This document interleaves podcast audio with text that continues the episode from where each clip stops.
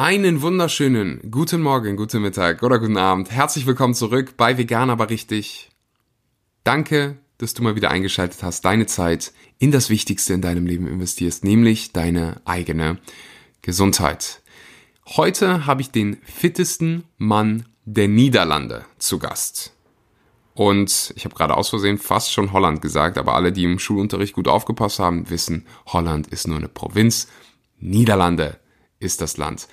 Der fitteste Mann der Niederlande schon mehrfach geworden, war schon bei den CrossFit Games und hat so hoch platziert, also vierter Platz geworden als Team und jeder, der sich mit CrossFit auskennt, der weiß, ja, was für ein Big Deal das ist.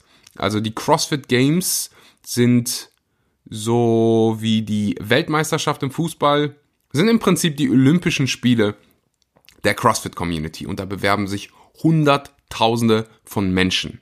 Und es allein zu den Games zu schaffen, ist schon so unfassbar bemerkenswert. Und Jeremy Reinders macht das Ganze schon ein paar Jahre. Also, ich meine, Veganismus, also der ist, äh, ernährt sich vegan, deswegen auch hier auf dem Podcast, ist seit über sieben Jahren vegan. Ein Riesenbär. Und ich hatte, ich kam in den Genuss, ich wollte, war es Genuss? Ja, ich hab's genossen. Also wir haben zusammen trainiert in Bali. Das, dazu gibt's übrigens auch ein passendes YouTube-Video für die, die es noch nicht gesehen haben. Äh, einfach mal auf meinem englischen YouTube-Kanal Axel Schura vorbeischauen.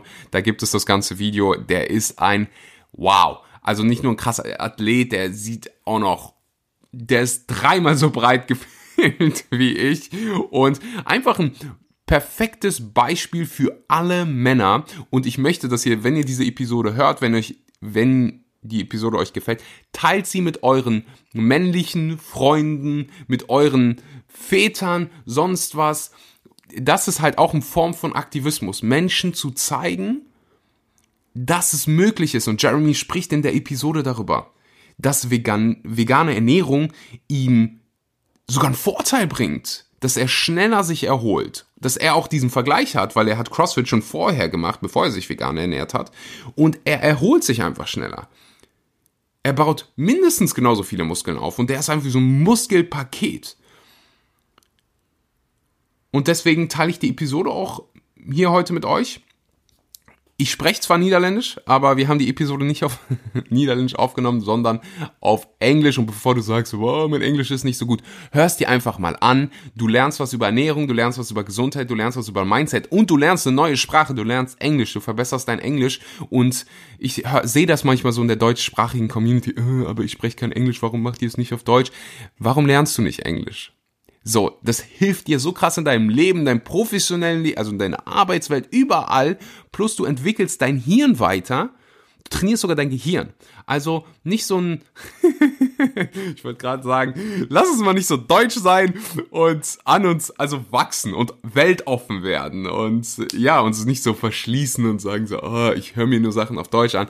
Nee, erweitere deinen Horizont und das machen wir heute in der Episode auch so über die nächsten Wochen, Monate. Ähm, dadurch, dass ich in Los Angeles sein werde, wird es immer mal wieder Podcasts auch auf Englisch geben, weil es so viele Menschen gibt, die Mehrwert in dein Leben hier auf, für unseren Podcast bringen können, die einfach nicht Deutsch sprechen. Und wir könnten dann sagen, aber wir, wir beschränken uns auf die deutsche, deutschsprachige Community. Nee, wir erweitern unseren Horizont und wenn wir schon beim erweiterten Horizont sind, perfekter Umschwung zu unserem nächsten Retreat. Fire Within, 8. bis 13. Juni. Da haben auch ganz viele von euch frei. Das ist, glaube ich, Frohen Leichnam. Und da gibt es unser Retreat im Paradies. Spanien, Mallorca. Also natürlich nicht am Ballermann. Mallorca hat wunderbare Ecken und deswegen habe ich Mallorca auch als Ort ausgesucht. Da verbringen wir sechs wunderbare Tage zusammen. Wir gehen durch jeden Lebensbereich. Beziehung, Finanzen, Gesundheit, mentale Gesundheit. Sechs Tage im Paradies mit gleichgesinnten Menschen, wenn du deine Lebensenergie stärken willst oder wiederholen willst. Wenn du einen Purpose kreieren möchtest, einen komplett neuen Blueprint. Schau dir gerne mal die Testimonials von unseren letzten Retreats an. Menschen gehen da mit einem komplett anderen Lebensgefühl raus, mit einem komplett anderen Identität Du wirst quasi wieder du selbst. Oftmals leben wir unser Leben basiert auf den Meinungen von anderen. Nach dem Retreat, ah, -uh, neuer Blueprint für dich. Du wirst dein authentisches Ich. Es gibt nur zehn Plätze. Die ersten sind schon weg. Das letzte Retreat war innerhalb von zwei Wochen ausverkauft. Deswegen sei schnell, bewirb dich jetzt. Der Vorgang ist sehr simpel. Du besuchst unsere Landingpage, meine Webseite axelschura.com. Link findest du auch unten in der Beschreibung. Awaken Your Life Energy. Einfach auf die Webseite klicken, bewerben. Das dauert wahrscheinlich zwei Minuten. Gib uns ein bisschen Info über dich und dann hast du ein kostenloses, unverbindliches Gespräch mit Cedric, den hast du ja hier auf dem Podcast auch schon gehört. Der berät dich dann, erklärt dir alles, guckt, ob das Retreat überhaupt zu dir passt und ob du zu der Gruppe passt, ob zu der Energie passt. Einfach weil es sehr, sehr exklusiv ist. Es gibt nur zehn Plätze. Das ist nicht viel für unsere Retreat-Größe. Ähm, deswegen sei schnell, bewirb dich, hab keine Angst vor diesem Erstgespräch, auch keine Angst davor, wieder vor dieser Sprachbarriere. Wir haben Leute bei unseren Retreats gehabt, die absolut gar kein Englisch, die gesagt haben, hey, ich spreche gar kein Englisch, kann ich trotzdem kommen. Ich, A, haben wir immer Übersetzer dabei.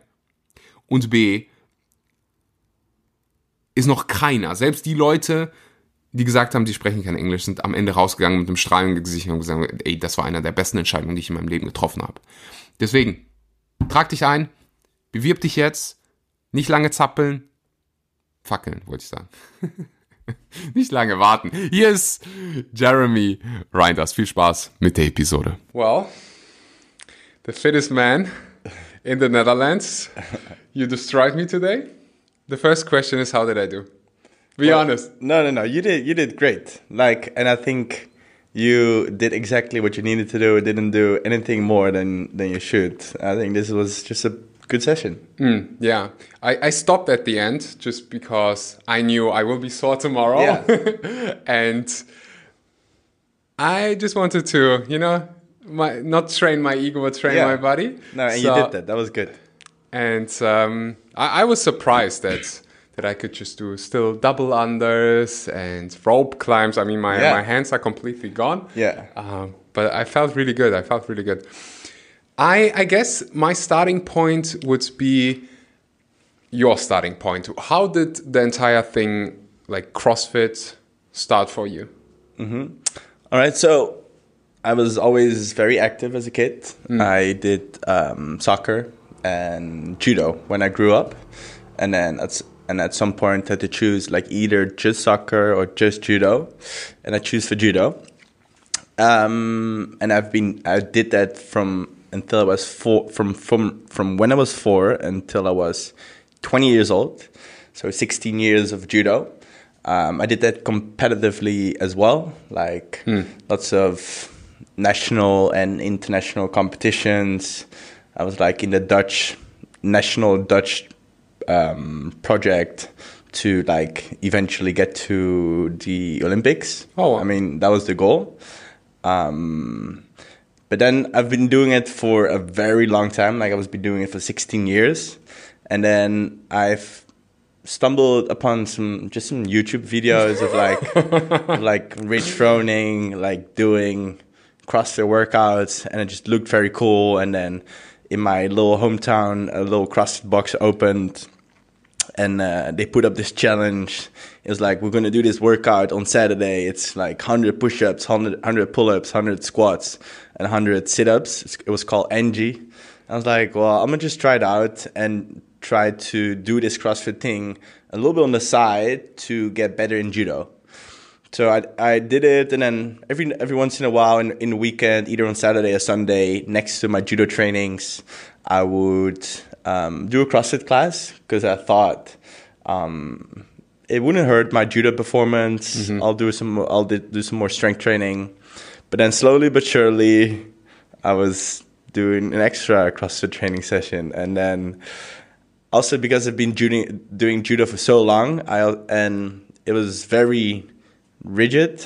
Mm. Like there were very, it was very, um, very tough in a way that you had to come to this training at this time. You had to be this training this time. You could only skip your training sessions if either somebody died in your family or you would be very sick. But I was also having uh, doing school at the same time. It was very stressful, and sometimes I just wasn't feeling it, and I still had to go. And I didn't really enjoy it anymore.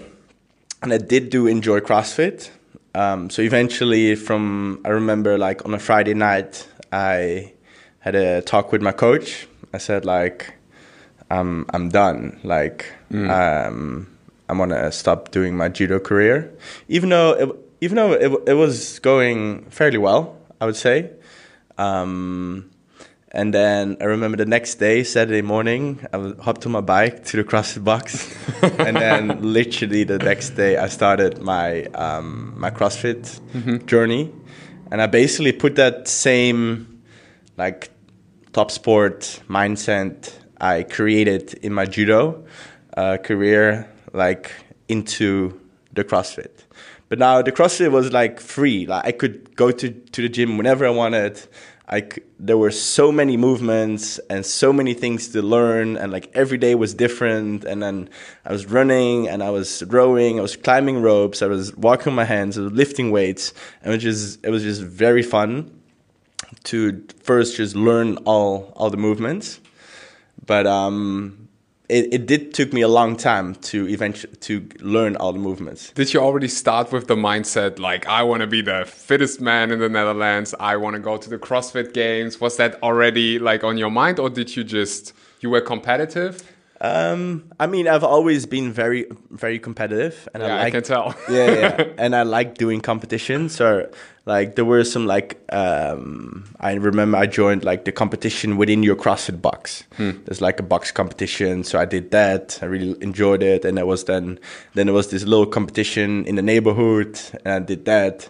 But uh, i didn't go in with a plan like i want to be the best. I i started it really because i just really enjoyed doing it and really trying to get better um Did you have to learn all the movements? Yes. I, I assume, right? Like, yeah, yeah. There were there was a couple of movements I did in judo. Like for example, in my judo after my judo practice, we often would do like rope climbs or a, a pegboard. It's like when you climb in Mm, yeah, with yeah. these things. Um, and of course, we would have in our judo practice we done some push-ups and some sit-ups and some basic stuff. But all the all the lifting was very very new to me. I remember like I was so stiff because I did soccer and judo, and I've never did a single stretch in my whole life. like I had to I do. I had to do overhead squats. And uh, I remember going to the class together with my sister, like my younger sister. Like she's like not muscular, and I mean, Uh-huh. and she's just a, a normal. I mean, she was fit, but um, um, I remember we had to do overhead squats, and I was standing with a PVC, like a wooden stock, stock, and I couldn't do it. And then my my sister was uh, uh, doing the overhead squats with like 30, 40 kilos, like easily. I was like, oh man, I felt so embarrassed and ashamed. So um, I would say CrossFit is a very humble sport in the Yes, beginning. I Yeah. can tell. The first time I went to a CrossFit class, well, the, the first time I, I did really well, but then I, I got so hooked because for the first time I was like, wow, it's so much more fun when you train with the, with other people together. Yeah. When you do it together and you have like a bit of competition, but also it's competition, but you support each other at the same time, you know? Um, but then yeah the second time i went like i think 90% of all the girls in the class beat me i was like Yeah. how's this possible Yeah. and Like uh, those girls, girls are strong. Yes. like, they're strong. Like a lot of girls are stronger than most of the guys. yeah. yeah yeah definitely also today when we went to Yeah. the crossfit gym like i was like "Mm, they are stronger than me.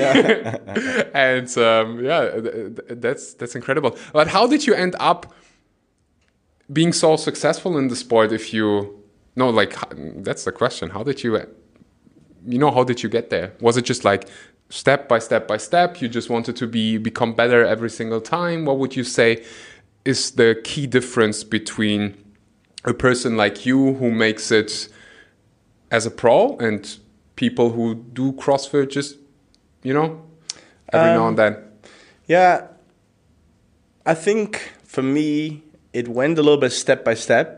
So like I said, I started with my local CrossFit box, CrossFit box in box competition. Then I did like a local competition and then I saw well, this is a little bit bigger competition now as well. I want to try and qualify for that, and then um, from there I was like, oh, there's there's a European competitions as well. Like, oh, I wanna I wanna qualify for that as well. But it's, and when you do the CrossFit Open, you know what the Open is. Uh, yeah, yeah, yeah. I, do. I, yeah. CrossFit Open is like a, an open invi- uh, like Yeah, competition like where everyone can can Yeah. join, sign up for. You do it online. Yeah. You, you can either just do it for fun or you can like compete, see the scores of others, right? Yeah. So it's like a worldwide competition. Yeah, and it's very cool to see like your world. I mean, for some people it's not cool, but for some people, but I really love seeing. I was like hundred and fifty thousand worldwide, and then I, but I was like fifty thousand in Europe, and I was like, uh, I don't know, like 40, 100 or 40 or 50, 100 places. I can't really remember in, in the Netherlands. So I was like, oh, cool. And then the next year I did it again. I was like, and I got a little bit better. And then it's just ve- very nice to see because CrossFit is very numbers based and you just know, like, I mean, in most cases, you just know I lift more weights or more weight or I run a faster 5K or I can do more pull ups. So it's just very satisfying every time you can do like a little bit more reps. Um, because you can see you can, you can literally see your progress. Like for example when i did judo it's very hard to like sometimes measure your progress whether you're getting better or not and sometimes a throw could feel better um, or it would succeed more often but it's, it's not very um, yeah str- um, You can't track your progress yeah you can well. you can really track it. So um, that was nice but i think coming back to the question of why i got so successful so mainly just taking it step by step and um, and of course enjoying the process and just really trying to take my time and really try to do things right like um, I mean, I've hit the wall too many times that I, I did. I, I just wanted to get more and more weight, and then every time you realize that's not the way to do it. Like, you need to properly learn the techniques. You want to do ev- everything the right way, and then like whenever um, people do workouts and the work you have to do five rounds of like 15 reps. And some people in class when they're competing they're like well i want to be faster than the other person so i'm just do like 13 reps like like People just- do that? no i've never done that Yeah. no, no, no, no, no. Like I am, like count, there's a couple things I'm very bad at. Counting my double under, something I just do ten reps too little, two ten reps too many. But um, I would say like making sure you do things right and you stay very humble and you don't look what what's what's on the bar or how much weight other people doing, uh, uh, other people are doing, and um, just really stick to your own capacities is is one one of the key factors to um, get better. But first of all, you really need to just enjoy what you're doing. Like as long as you enjoy what you're doing, you keep on doing it. If you surround yourself with people who are like-minded, because I think that's also one of the main things um, why I get better. Because I first lived in a very small city.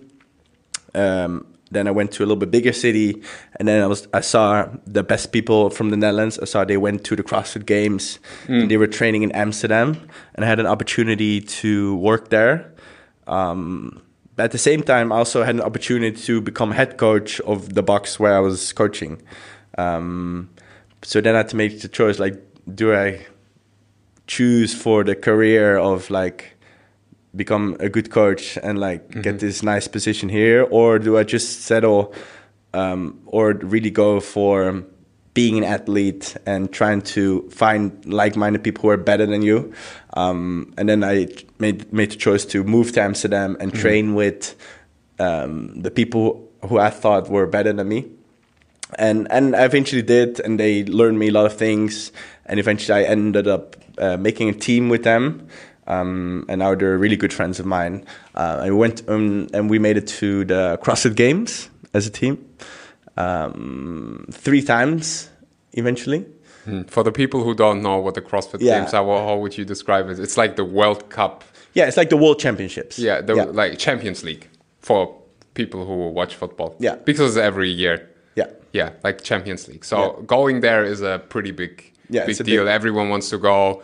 Hundreds of thousands of people. Um, basically, st- that's when you like how many people start, and then Yeah. a couple hundreds make it to the games, right? Exactly. Yeah. Okay, so you surrounded yourself with people Yeah. who were better than you. Yeah. So again, probably pretty humbling, no? Yeah, yeah. Again, humbling. Yeah, yeah, yeah, of course. And then you still had to stay in your own lane and just. I mean, it's very nice if people can push you. If they're just a little bit faster than you and they can do everything just a little bit better, like you just you're like shit. I Like I need to work on this. And they're like, or, or I was like, okay, I'm. I think I'm finished with my training now. And then like, well, let's do another workout. I'm like, oh fuck, another workout. All right, uh, okay, let's go, let's do it. But like, if you're with other people, who are like just complaining and just and and only do the bare minimum, like, mm-hmm. then even if you want to do more, like, you won't be very likely. You'll be very likely to end up doing the same. Mm. Yeah. So basically, would you say it's like fair to say your surrounding helped you a lot? Yes. Yes. Yeah, and also one one point that I want to mention is I've noticed in my life that the more I can ask for help, the mm-hmm. more I can say, "Hey, I am not good at this. I need help with this." The better I get, the more successful I get in every aspect of my relationship Yeah. whether it's uh, of my of my life, whether it's my relationships, business, everywhere. Just to say like, hey, I'm not good at this. Let's get someone who is. Yeah. Exactly. I don't have to do everything myself. But for such a long time, I had this like, oh, I have to do it myself. I have to learn it. I can't, Yeah. like, like, I can't outsource it Yeah. and uh, like also in, in relationships as espe- i think it's a man thing i think women are better Yes, at this I to, so to too. just say like hey can you please help me with this Yeah, yeah. I think men just still, in general, maybe have a little bit of a bigger ego that they find it very hard to put that aside yeah to ask to ask for help to ask and ask for help. yeah in in what way does the do you think that's also one of the reasons why you are like a vegan competitor or like vegan in general that you have the i always wonder 80% uh, 80% of all vegans are female. I don't know where they get the data from but Yeah. apparently also in my like personal experience i'm like nine, more 90 95 people Yeah, you know? probably. Uh, percent. what, what, why do you think is that? Does it is it the ego? Is it Yeah, I- mean, of course, it's also still a big part of like they've done a very good job of promoting eating meat. Is very is ma- is a manly thing to do, like drink of eat meat and be a man, whatever the slogans were. Um, So yeah, I think that's of course will always still be a little bit of a cultural thing um, in there, and a lot of guys will um, will will innate struggle to like yeah put their ego aside and just uh, don't believe that, that they and believe uh, that they still can be a man and still uh, uh, and and just eat plants and and, um, and put all the meat and the dairy aside. Um, so yeah, but one of the re- reasons I think, I mean, at least I think I also uh, succeeded um, in my CrossFit career is I was always looking for ways to get better. Like everybody trains hard, um, but like the real gains or the real um, gains are made in I would say in all of the small things. So I was always also very interested in in food um, and eating healthy. Um, I would like first I would start just like just with making these smoothies and trying to find some superfoods, and then um, um, eventually a friend of mine who who um, started a plant based protein company. He said like yo yo Jer like plant based eating is gonna be the future. Like you have to watch this documentary Forks Over Knives, and I was like yeah right like like whatever because at the time i was one of the biggest meteors like like you know like my favorite meal was always to go for unlimited spare ribs, or I would eat a whole chicken, or um, whenever I, I would go for sushi and eat unlimited amount of sushi, like the biggest amount. And my breakfast was always like eggs and bacon. Um, and then for lunch, it was like chicken with rice cakes or chicken and rice and broccoli. Um, but I was trying to eat healthy, and I thought those things were healthy. Um, and I, I still, I mean, you can still perform well on those things. But after I actually gave it a go, watching the documentary Forks Over Knives, and then I got really intrigued by it, um, and started to. I think I, I had to like really convince myself before even starting thinking about it. So I think I watched like all the documentaries there are. I read the books. I read articles. Um, I think my favorite one was the book How Not to Die from Dr. Michael Greger. Um, and then I was like, well, I'm gonna just give it a go for one or two weeks, see how I feel, and then and then we'll go from there. How did you feel? I felt amazing. I felt amazing. I feel like I had more energy. I was less sore from my workouts. I, I felt like I could handle more volume and actually add an, an extra training session um, in my week because normally I would always be like sore for like two or three days. I would be very sore and uh, and tired, and I was like, maybe I was sore for like only maximum like one day. Uh, Um, so I felt a big difference. So that was for me um, in the beginning, like my main reason why I started eating plant based, just trying to um, be a better athlete. Like I thought, if I'm doing this and nobody else is doing it, then I'm gonna be a better athlete than everyone else because everybody's training hard. But if I can make a little bit of a difference by eating different than everybody else, um, then hopefully over time I will be a, a better athlete. Did you have any concerns about like losing your muscles? Yeah, yeah, yeah, yeah, of course. But that's why I did all of the digging of the information, watching the documentaries, the, the the books and and articles to answer all those questions. And all of my questions were answered. Uh-huh. And um, yeah, so I was like, okay, then if all my questions are answered now, then I'll just do it. For how many years now? Now it's been for over seven years. Over seven years. I want to know what people tell you. Like, if you go to a CrossFit box, right? Yeah. And you do a workout, and at some point, people find out that you Yeah. you're plant based. It's not that Yeah. you know you run around with like, No, no, no. "Hey, I'm vegan." No, no, it's no. just They- they like, know, yeah. At some point, they know. What do they say? Is it like?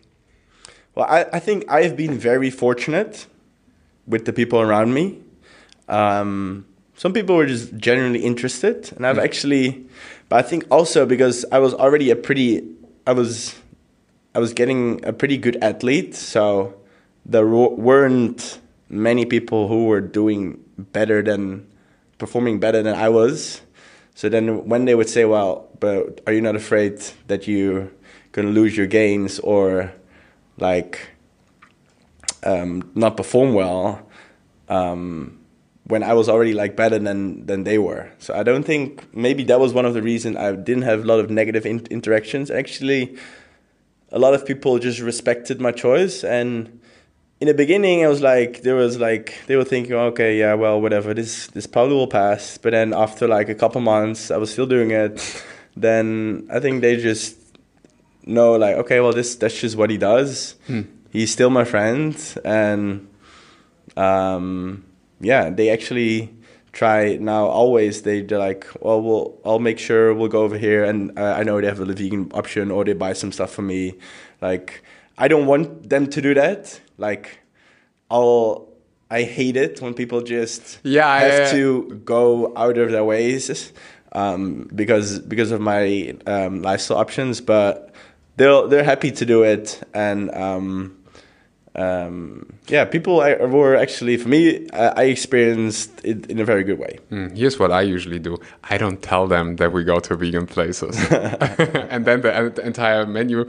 Uh, I just had it recently. I took a friend out, not like a friend of the family. He's already in his 60s, I think, but still like really alive, you know. Yeah. Uh, so I took him to a, to a restaurant, didn't tell him anything, and at the end of the of our uh, time together, he said like, "Wow, this is really good. I have to come more often." Um, but I also want to get a coffee. And then he asked for milk. Like, sorry, we only. What kind of milk do you have? Like cashew. Da, da, da. I'm like, yeah, they don't have cow milk. It's it's a vegan place. He was like, that's vegan. That's so cool. I gotta tell my uh, my.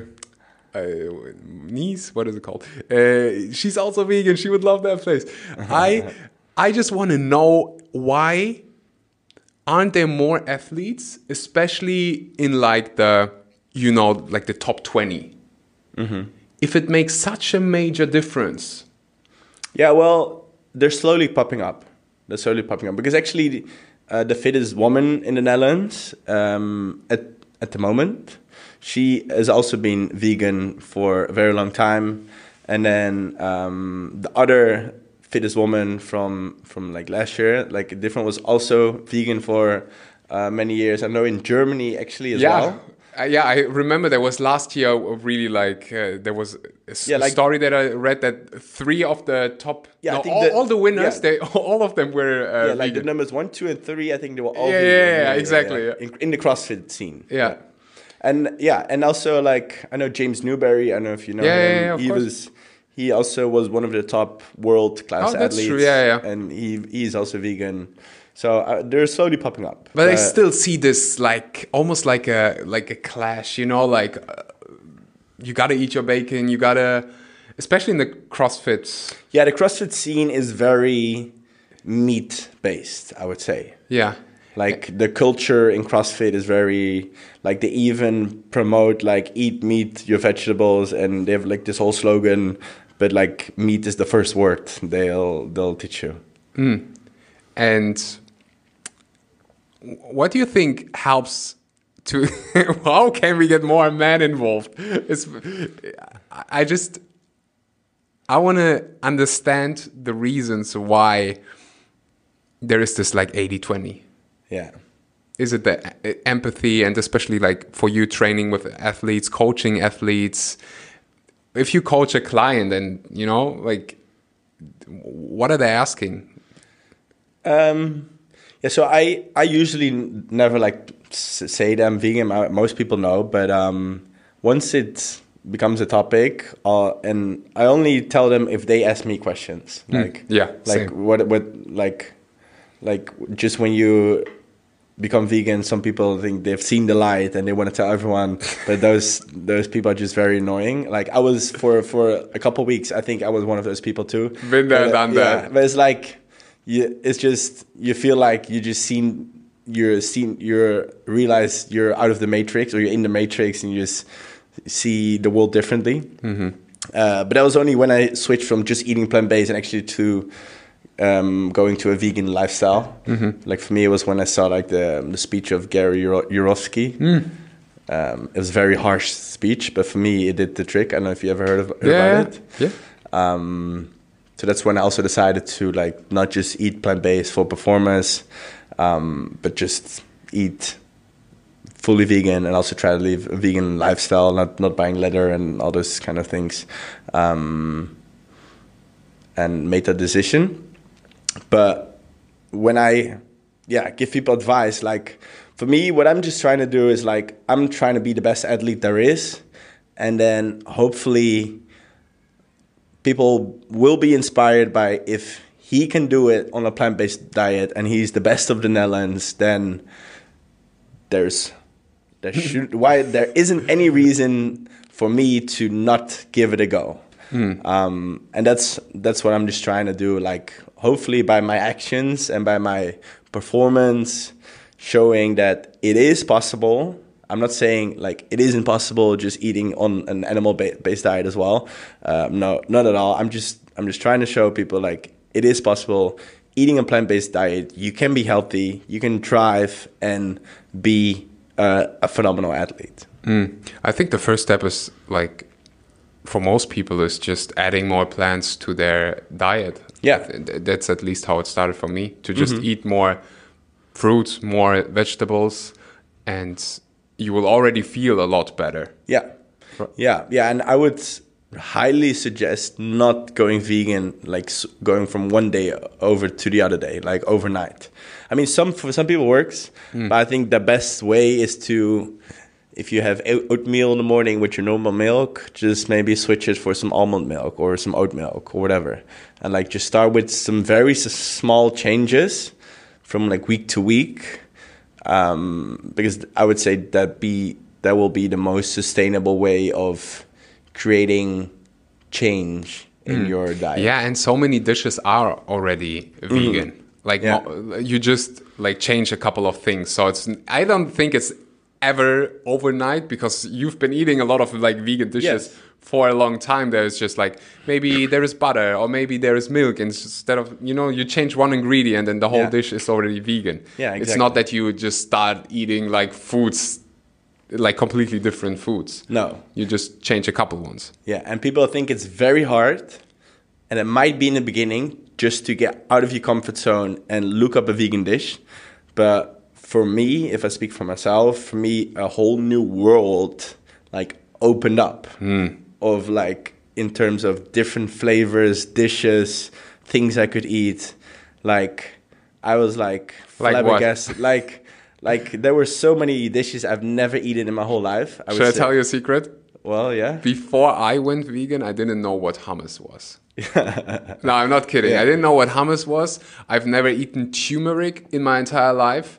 Uh, never eaten like things like avocado. Most of the vegetables I've never seen. So if anything, I'm eating like I have more options now Yeah. than before. Yeah, hundred percent. And like things like uh, Indian curries and all those type of stuff. I would I would say, especially in the Netherlands, I really wasn't um, exposed to the, that type of food. And yeah, I would say there is a lot of option. There are so many options, and they do taste good because they use so many spices and herbs. Like, yeah, it can be amazing. let's get back to your to your journey once you so you started training with mm-hmm. better athletes at some point you caught up would you say Yeah. yeah i mean obviously Yeah, you did obviously, you you you caught up how was it for you to make it to the to the games to the champions league like how did you feel um just realizing that you made it to the to the top Um, I don't know. It feels very surreal. Like, like whenever. Uh, so I became fittest of the Netherlands twice, and I remember the first time becoming it. I was like, it's so weird to think like that you're the best in the Netherlands. Like you just can't comprehend comprehend it because you see like on a competition you see so many athletes and you think like they're all trying to get better, but nobody like did it as good as as as I did. Um, so I would say it's a very weird feeling. Like you you can't really um, describe it, but um, I would say I was I was just doing my thing. I was just training. I was enjoying the process, and yeah, I was just trying to focus on my own strengths and weaknesses, and just trying to get better one day at, at a time. I hope you enjoyed this episode so far. Just a quick little thank you to the sponsor of today's episode, Vivo Life. An estimated 1 billion people don't get enough vitamin D. A vitamin D deficiency can cause fatigue, bad bone health, a weak immune system, and especially during the winter, we tend to not get enough vitamin D. Why? How does your body synthesize vitamin D? Through sun exposure. And especially in our modern world, we simply don't get enough vitamin D. What can solve that problem? A vitamin D supplement. I use the one from Vivo Life, free from heavy metals, pesticides, herbicides, just 100% high quality products. Every single product is third party tested. If you use the code Axel, you get even 10% off your first order. If you want to support my channel, make sure to use the link in the description. Thank you so much. Take care of your immune system this winter. use a vitamin D supplement or a multi nutrient that covers vitamin D. So I think the first time you went to the games, it was as a team, right? Yeah. So I've been to the CrossFit Games three times, and every time was on a team. Mm. Do you have the goal to do it as an individual as well? Yeah. So only since last year I switched from doing only team competitions like year after year after year, um, and now my goal is to just um, do individual competitions and see what my potential is as an individual. Ganz kurz Zeit durchzuatmen und danke an die Sponsoren der heutigen Podcast-Episode zu sagen. Das ist zum einen Vivo Life, wenn du auf der Suche bist nach Nahrungsergänzungsmitteln, die vegan sind, von, einer, von einem veganen Unternehmen, das einen Baum pflanzt für jede Bestellung, dann bist du bei Vivo Life an der richtigen Stelle. Ich kann dir den veganen Multinährstoff empfehlen, das vegane Omega-3 und wenn du willst, Kreatin, die haben ganz viele verschiedene vegane Produkte. Schau gerne mal vorbei. Mit dem Code Axel kriegst du da 10% auf deine erste Bestellung. Und wie gesagt, alle Produkte frei von Pestiziden, Herbiziden, alles ist auf Schwermetalle getestet. Link in der Podcast-Beschreibung. Mm. Is it more difficult for you to do individual than, than team? Um, I would say it is more difficult as an individual to get to the games as as it is on a team. I mean, trust me, it's it's still very, very, very hard to make it to the games on a team. Like like very hard. I would say going as an individual, um, yeah, is might be a little bit harder. Mm. I think one many you just I saw it in your in your eyes how hard it is, and I know how much you're you're training. But take us through like a, a normal day of of training for the games to just qualify in yeah. terms of schedule. Um, I would say CrossFit Games athletes like they train uh, in a week. They I would say they train six days a week. Um, five of those days, I would say they always have two to three training sessions a day, and then one training session. Um, if if I would just make an example of a day, um, they'll usually start. I mean, I usually start with. Um, I'd like I like to start with like a cardio session. So I would say your first training session is a big cardio session of like sixty to ninety minutes. Then you have your lunch, um, and then in the afternoon you do like a big strength piece, you do some like some Olympic weightlifting, some powerlifting, some gymnastics, and then you might do another couple workouts. Um, and then some people will like will still split that up like into mm-hmm. two sessions as well. Uh, but I would say on average they would train like four to six hours a day and maybe like the top top level athletes they'll they'll get like six to eight hours a day and but like that also includes like doing all the mobility you're stretching you're warming up you're cooling down um, all those things also take uh, mm-hmm. a lot of time mm-hmm. uh, so they do that five days a week and then one day um, they'll have usually more of an active recovery kind of day. Usually, like you train Monday, Tuesday, Wednesday, and on Thursday, you do like an active recovery kind of day where it's only in a cardio session. Or usually, people do like a lot of uh, they do that swimming session or just like some zone two bike or uh, uh, biking for like 60 minutes mm-hmm. um, to just get the um, the muscles in the joints a little bit of rest. Uh, and then Friday, Saturday, it will be two big training days ago. And then on Sunday, it's complete re- uh, so, rest. So it's basically a, a full time job. Yeah. It's it's a full time job, and then usually you have another job as well, right? Because yeah, and then most athletes still have another job on the side because it's actually very hard to make a living out of CrossFit because um, it's not supported by the government in a way that yeah. it's not an Olympic sport. So you don't get funds. Um, so you you have to try and get money from like sponsors or winning competitions, but that's only laid out for a few. I would say not a lot of people um, manage to make a living out of the CrossFit career. So most people really do it just because they love the game. Um, so yeah, a lot of people still need to like coach on the side, and like it is it is tough. Like I would say, like I mean, obviously I only know CrossFit, but I would say CrossFit might be one of the toughest sports like out there, or hmm. at least it's up there. I can imagine that there are sessions where you don't feel like doing it, even though you mm-hmm. love the the. Yeah. the sport. But you know, CrossFit has like a lot of things you need to be good at. You need to be a good swimmer, good on the bike, good with barbells. Yeah. Gymnastic, like there's so many things. There must be something you don't enjoy. Yes. For most people, it's running. Yeah. I actually really enjoy running. Same. Like, it's actually one of my favorite things. But um, of course, there are always days I'm like, my, I'm sore, I'm tired, my body hurts. I'm like, I already did a two hour training session. I have to do another two hours training session. I'm like, oh, fuck. I'm like, I really would be just laying on the couch right now. Um, but like, I mean, you always have those days, but most of the time, I'm just, in, I'm really enjoying And what what, what are you doing then? You just like I mean, I mean, then it really comes down to your why, of course.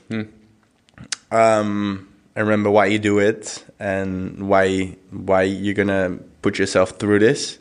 So I would say having a clear why and even writing it down um, can be very helpful in those moments. Like just being clear about why you're doing what you're doing, uh, so you can always fall back on that. Um, that will really help you push through in those moments because those moments will come like 100% like more often than not um, What would yeah. you tell? What would you tell the, the the average person who just trains because they want to stay fit? They say like I often hear that question and talk like just talking about motivation in general. What do you do when you when you don't feel like motivated to to exercise, to train, to um, i think it's yeah, it's like like building a habit building a r- routine of course because i think it's very good to train on certain times certain days with ideally with like-minded people who are going to be saying yo jay where you at? Like like it's five minutes in but like why you're late? Or like um it's raining but they're they're going and you're like fuck fuck they're going so i have to go too. Like but if you're just all on your own it's like it's gonna be so much harder to still get it done. So so we'll get so you're getting we're getting back to surrounding yourself with like-minded people. Um and getting your why clear um I, I, you said something interesting there. You said building a habit. yeah And I recently had that conversation. Someone asked me, like just just a friend, I took him to the gym. We did ice bath, sauna, basically what we just did. You Yeah. know, some man time. Yeah. Um, another vegan friend, uh, vegan male, is always like that. Um, and he asked me, like, how do you motivate yourself to go to the gym like six times a week? I really struggle with that. And I was like, wait a minute, what? You? How do I motivate myself? I don't. It's it's just part of my life. yeah I love doing it yeah yes, not every day the same way. Like there are days where I feel like, like really I want to go today, mm-hmm. and there are days where I feel like, oh, okay, I'm I'm going. I know I feel better afterwards, but I don't have to motivate myself because it's already a habit, yeah exactly and it's just part of my life. Like brushing teeth is part of my life. You just do it. I think there is obviously when you don't feel well, like when you Yeah. when you had a bad night of sleep, or um, well, maybe not for you as an athlete. I think you have to train anyways. But you know, for the average person, Yeah. when you're sick, when you don't feel well, you rest, obviously. But I think we need to change that conversation about motivation into something like, hey, A, it's okay if you don't feel motivated. You don't always have to feel No. motivated. So don't wait for it. Often, the first step is the most difficult one. Yeah. Often, the most difficult step is to, you know, dress up, get your bag, get out of the house, and drive to the gym. Yeah.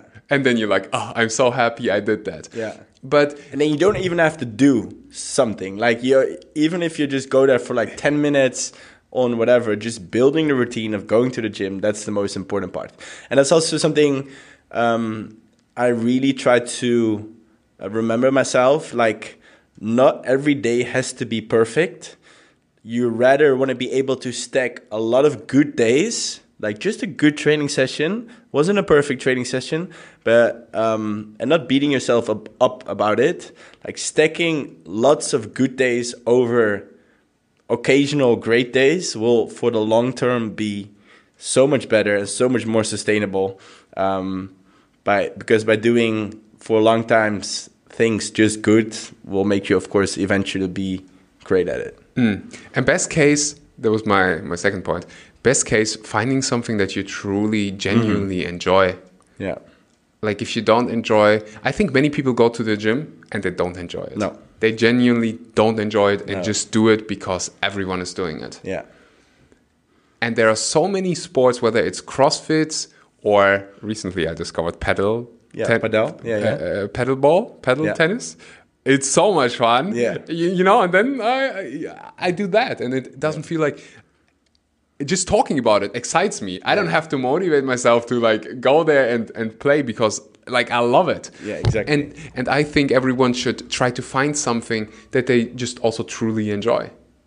And I see many people today when we did the session, I was like, oh my gosh, it's so much more fun to exercise with with people than to train alone. I could, yeah.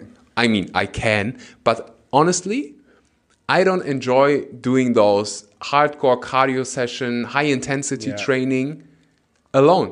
Mm-hmm. I just don't. No. I, I do high intensity workouts for my health. Yeah. But it's never fun when I do it alone. No. It's never. always fun. Yeah. When I do it with others. Exactly. So finding a sport also where you just in where you are connected with people i think that's i think that's one of the main reasons why so many people get hooked on crossfit yeah. the community exactly yeah yeah, yeah.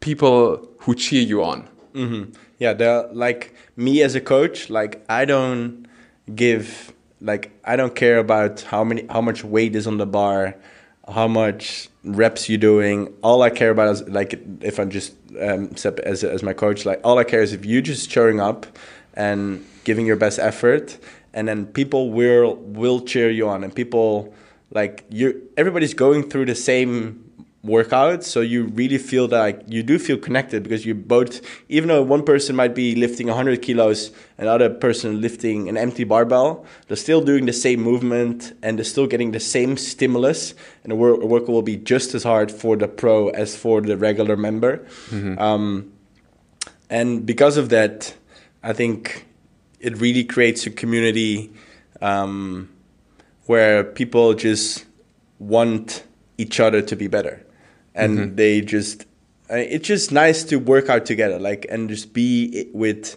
people who want to like lift you up and just and also everybody is still there from themselves everybody wants to be better and just get fitter for themselves but i think in the crossfit scene it's really nice where the community and you're just doing things together instead of being alone in a gym with your headphones on and just going through yeah some mm-hmm. basic work uh, a workout but I find it really interesting because I see that in many different aspects of life. Also, when you, especially hard things, for me, they become easy.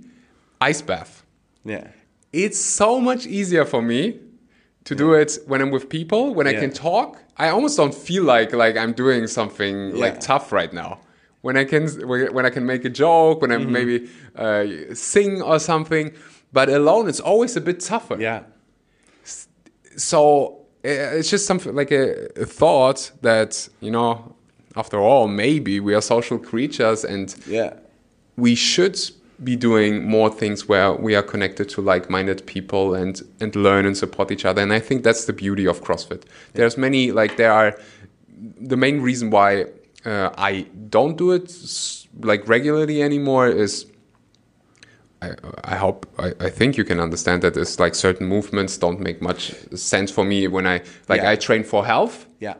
And like I don't need to do GHD sit-ups. No, no, no. no, Um, yeah, yeah. But that's almost in every sport. When you do it co- on a competitive level, it is Yeah. not just about health. No, Whether it's football, whether it's gymnastics or Yeah. something, you you sacrifice Yeah. a bit of your health. Yeah, usually doing top sport, top level sports isn't healthy. Of yeah, course. you always sacrifice a bit. Yeah. I mean, definitely. Yeah. you you go to extreme levels, but for some people, still, you can do CrossFit and do it in like a, a healthy way. I think Yeah, just yeah. not.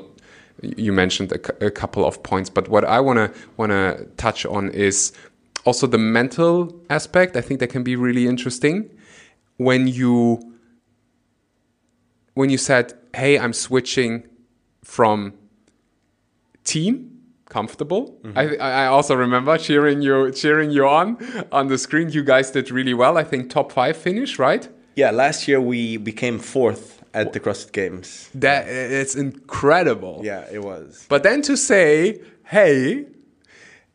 mm, I kind of have the intuition to to go individual again.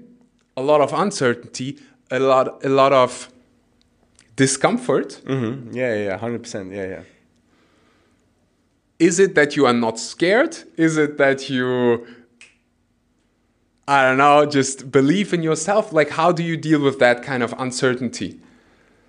Um, I don't know. I, th- I feel like, like this achievement we had, like becoming fourth at the CrossFit Games, very close to the podium actually.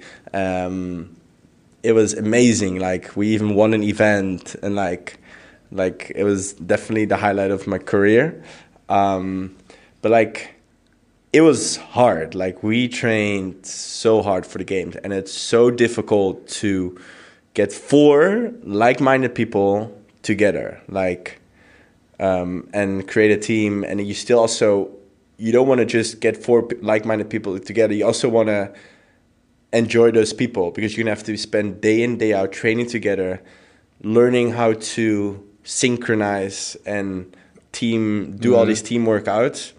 Um, so it's not easy to create a team. Um, and after just doing it for so many years, I always was an individual competitor because I was did judo, very individual sport. Um, I always still had that desire also to see like, um, okay, well, I also want to see where I where I can get just all by myself. So I think it was just for me, just more like, like I did I did that, the, the team, the team competitions, and now for me that was one part of my career, and now I'm just want to step into the next. But I would say there aren't. I mean, of course, there's some anxiety about it, but Aren't you scared of failing? I mean, we all are, of course. But I think doing things you're scared of is exactly what you should be doing, of course. I think that's the key belief in your mind that makes a difference. Yeah. I think you believe it's okay to be scared. And there's this quote: "If you can't be, beat the fear, do it. Just do it scared." Exactly. I think that's what you do. I, I but I also know that most people don't don't do that. Most people think they are not supposed to do the things that scare them. They make them feel uncomfortable. I also think when you do CrossFit, you get so good at leaving your comfort zone Yeah. that this like almost trains your mind to hey this is uncomfortable but Yeah. we push through and we will feel so good afterwards Exactly. You'll feel so good afterwards. Because in every single workout, there's going to come a point you're going to be, fuck, I really want to slow down now. Everything is hurting. Yeah. My heart rate is 180. My lungs are burning. My legs are burning. Everything hurts. I just want to quit, but just learning to navigate that and then still keep going in in that workout, I think teaches you a lot also for for life as well.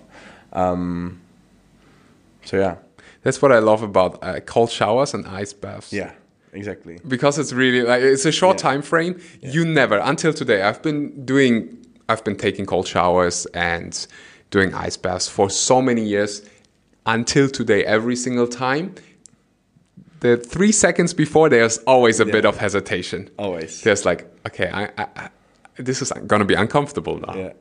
But I, I get better in just doing it anyways. It goes quicker. I remember when I took my first cold shower, it took me like 30 seconds. I'm like, Yeah. yeah. but no, I know. Okay, uh, you're gonna do it anyway, so just do it immediately. Don't Yeah. do- don't don't wait and don't feel don't wait until you're ready because you're never gonna be ready. No, you're never gonna be ready. So just freaking do it and don't waste your time because the other side is just regret that you didn't do it. Yeah. Whether it's in exercise, CrossFit, or in personal life, you want to approach someone, you want to share an idea. You know, it's gonna be it's, it's uncomfortable if you don't do it. Yeah. You're gonna sit there and say like, "Mm, You're always gonna regret the things you didn't do in life. yeah, Always. yeah. Usually, like it's the things you didn't do. It's the things Yeah. you, you, you, you like you didn't take a risk or you didn't No. you didn't do the the job that actually excited you, even though it was a bit more uncom or a lot more uncomfortable, less certain. I just think that this is one of the key factors why some people succeed, whatever success means, and why some people not. Because they wait on they wait for the perfect moment and they think, oh, I feel scared, I shouldn't feel scared, so I'm just not gonna do it and just stay in my comfort zone. I think also that's the beauty of CrossFit. Exactly. Yeah. Learning how to leave your comfort zone and teach your brain, hey, I am in charge. Yeah.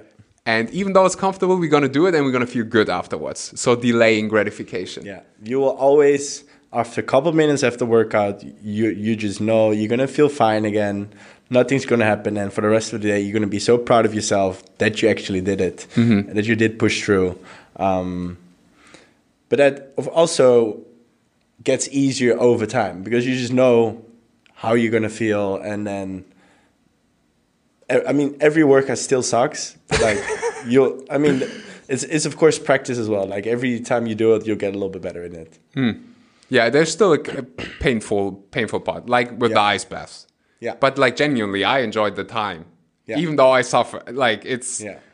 It's different kind of enjoyment. I know the feeling afterwards. I focus on that feeling. I know I get out and my body is. It's we just- just we were just uh, talking. Yeah, yeah, yeah. We Yeah. like it's 7 p.m. We just trained for three hours. Yeah. And I said on the scooter, I, my body feels so good. Like, yeah, Like- I just feel so alive, so Yeah. so pumped. Um, one of, if not the last question, if we sit together in a cold ice bath in five years, yeah. what what would you want to tell me about the, your achievements in those five years? Like, what is your your next level, the next uncomfortable place you are going to? I don't know. I I really struggle with those kind of questions because Me too, but I like Yeah, yeah. asking them. yeah. like like for me, and actually, I think I talked about this uh, uh, recently with a friend of mine. Like, um, as long as I enjoy doing what I'm doing, I know I'm gonna be alright. Like because of course, if you enjoy doing what you do, doing what you do, you're gonna be good at it, and eventually you're gonna be great at it. And if you're good or great at something, people will ask money for it. Um, so yeah, I still haven't really figured out what what I'm going to be doing after my CrossFit career. I just hope um, I have inspired people to um, show them that it is possible to become a great athlete um, and to thrive on a plant-based diet. Because that's still the case that people like it's getting better of course but it's still the case that a lot of people a lot of my friends. They still believe like they need their chicken. They need their uh, beef to be stronger get be healthy but um so all i hope is that if i'm in in five years time i hopefully inspired some people by showing them you can be you can thrive on life by being on a plant-based diet eating vegan that was a brilliant answer. I think I definitely want to thank you for being such a good role model for so many people, especially for so many men. We need we need more like also vulnerable people, you know, who like understand that, you know, you don't just because we've done things a certain way for such a long time, that doesn't mean that it's the right thing, and it also doesn't mean that there is not maybe a better way of doing things. No. And I just want to acknowledge you for for doing that, for risking. I think yeah. you are. A, yeah, you have to take some risks. Yeah, you got to take some risks, and I think you're unbelievably good at leaving your comfort zone and taking risks. I think that's the main reason why you are where you are. So I want to acknowledge you for that. Well, thank you. Thanks a lot. And thank you for being here. I love it. Uh, I had yeah, I had a really good. We had yes, a really good good day. Also before the, the the podcast, if you enjoyed this conversation, make sure to share it with a friend, maybe with someone who still believes you need your beef yeah. to uh, to look like you do. And um, yeah, share this share this episode with a family member, with a friend. Und das war Jeremy Reinders. Ich hoffe, dir hat die Episode Spaß gemacht, Mehrwert gebracht. Wenn das der Fall war, teil sie gerne auf Social Media. Das ist eine Form von Aktivismus. Menschen positiv dazu begeistern, den Mehrwert liefern und zeigen, dass du auch als Mann Muskeln aufbauen kannst, dass Männlichkeit nicht verbunden ist mit Fleisch, dass du kein Fleisch brauchst, um echter Mann zu sein und wenn du den Podcast mit Freunden teilst auf WhatsApp und ich sehe das, ich sehe, also man sieht das immer bei, bei meinem Podcast-Anbieter in den Statisten, Statistiken. Das macht einfach so einen großen Unterschied. Also danke erstmal, wenn du diesen Podcast schon mal geteilt hast auf WhatsApp, in WhatsApp-Gruppen, auf Facebook, auf Instagram, egal wo. Das bringt den Podcast voran, aber das bringt auch, ja, das macht die Welt zu einem besseren Ort. Empathischeren Ort. Literally, du rettest Tierleben damit. Deswegen lass uns zusammen positiven Aktivismus, produktiven Aktivismus betreiben. Teil die Episode. Ich danke dir vom Herzen, wenn du beim Retreat dabei sein willst. Hier nochmal dein Reminder, wenn du immer noch so, hm, soll ich mich bewerben, soll ich mich nicht bewerben? Das ist dein Zeichen. Ja, bewirb dich. Guck einfach mal im, das Schlimmste, was dir passieren kann, ist, dass du ein produktives Gespräch mit Cedric hast, hattest, der dir direkt mal Mehrwert liefert. Ähm, deswegen trag dich ein, bewirb dich jetzt. Ich danke dir, dass du dabei warst und sage bis zum nächsten Mal.